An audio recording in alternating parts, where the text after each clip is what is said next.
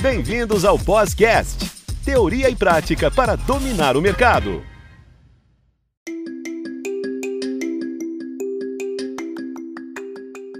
Olá, alunos! Esse é o Podcast, teoria e prática para dominar o mercado. Como sempre, trazendo assuntos relevantes e contando com a participação dos nossos tutores.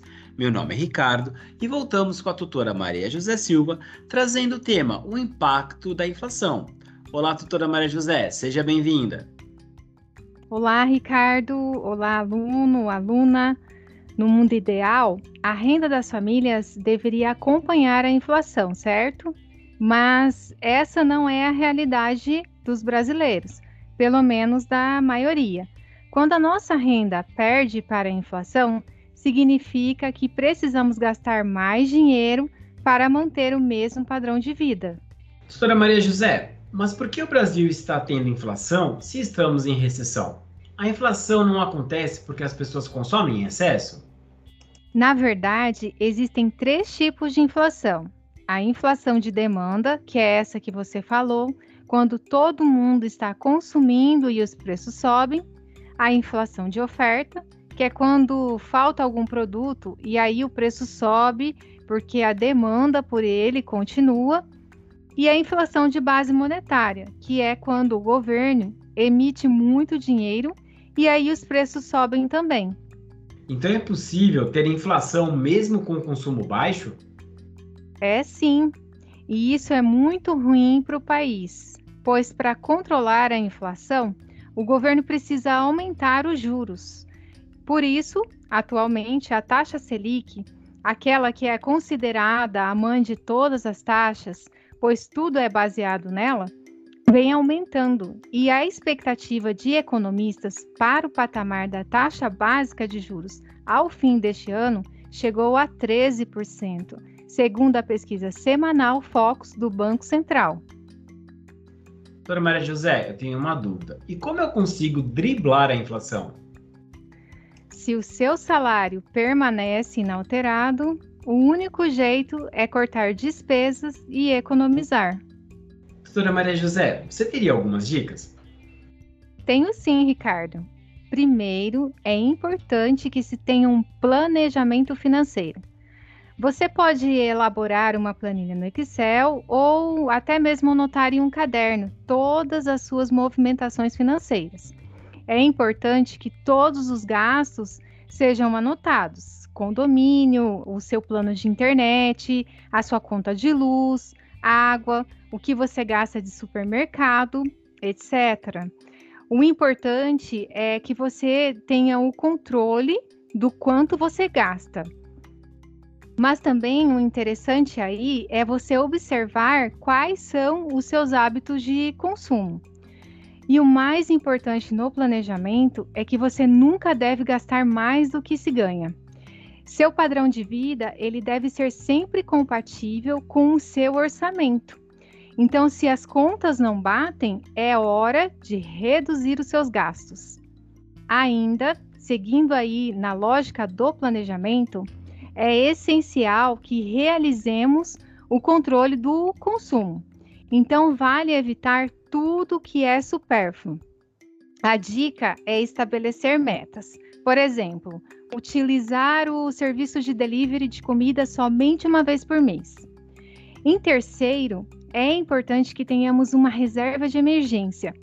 Os especialistas de finanças indicam que essa reserva seja composta por valores correspondentes a seis meses para você que é de CLT e 18 meses para aquelas pessoas que são autônomas de sempre de acordo com o seu custo de vida atual, considerando sempre as suas despesas básicas.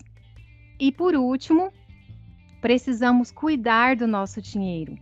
Nada de deixar moedas largadas em qualquer lugar ou esquecidas lá no seu cofrinho. Dinheiro é dinheiro, gente. Mesmo que seja 10 centavos, um real, cinco reais, devemos cuidar e guardar Pense, você vai a um supermercado e falta um real para concluir a sua compra. Dificilmente o caixa irá deixar você levar o produto, certo? A empresa dá valor ao seu dinheiro. Então, por que você não? Poupe o seu dinheiro. Especialistas financeiros orientam que façamos uma organização de pouparmos no mínimo 30% do salário.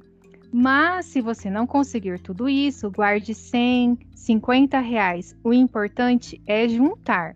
E lembre-se, Selic alta significa redobrar os esforços para evitar dívidas. Doutora Maria José, e onde eu devo guardar minha reserva de emergência? Na poupança? Ah, Ricardo, esse é um ponto muito importante. Nós brasileiros precisamos aprender a poupar o dinheiro, mas também temos que aprender a investir.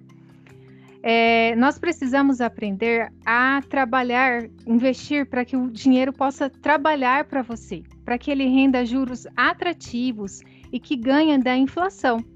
A poupança é o investimento mais popular aqui no Brasil. Praticamente todos os bancos comerciais oferecem essa modalidade.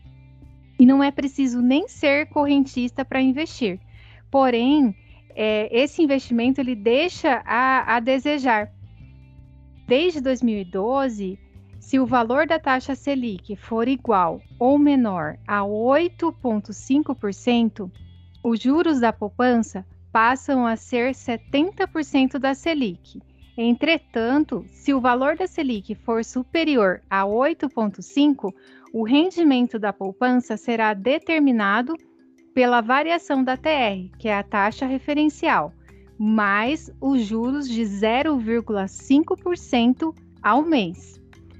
Lembrando que o valor da TR ele é calculado diariamente e pode variar bastante no tempo, mas esse valor ficou zerado entre outubro de 2017 e novembro de 2021. E no momento em que nós estamos gravando este podcast, a taxa da TR está em 0,0555%. Embora a poupança seja isenta do imposto de renda, existem investimentos muito mais relevantes e de fácil acesso e que te dará uma rentabilidade muito maior. Mas isso será um assunto para um outro podcast, Ricardo. Perfeito. Mas para quem não possui essa reserva de emergência e hoje está endividado, qual a melhor saída? Como nós já conversamos, estamos em um cenário de aumento das taxas de juros. Isso quer dizer que empréstimos, financiamentos e compras parceladas com juros pesam muito mais no bolso da população.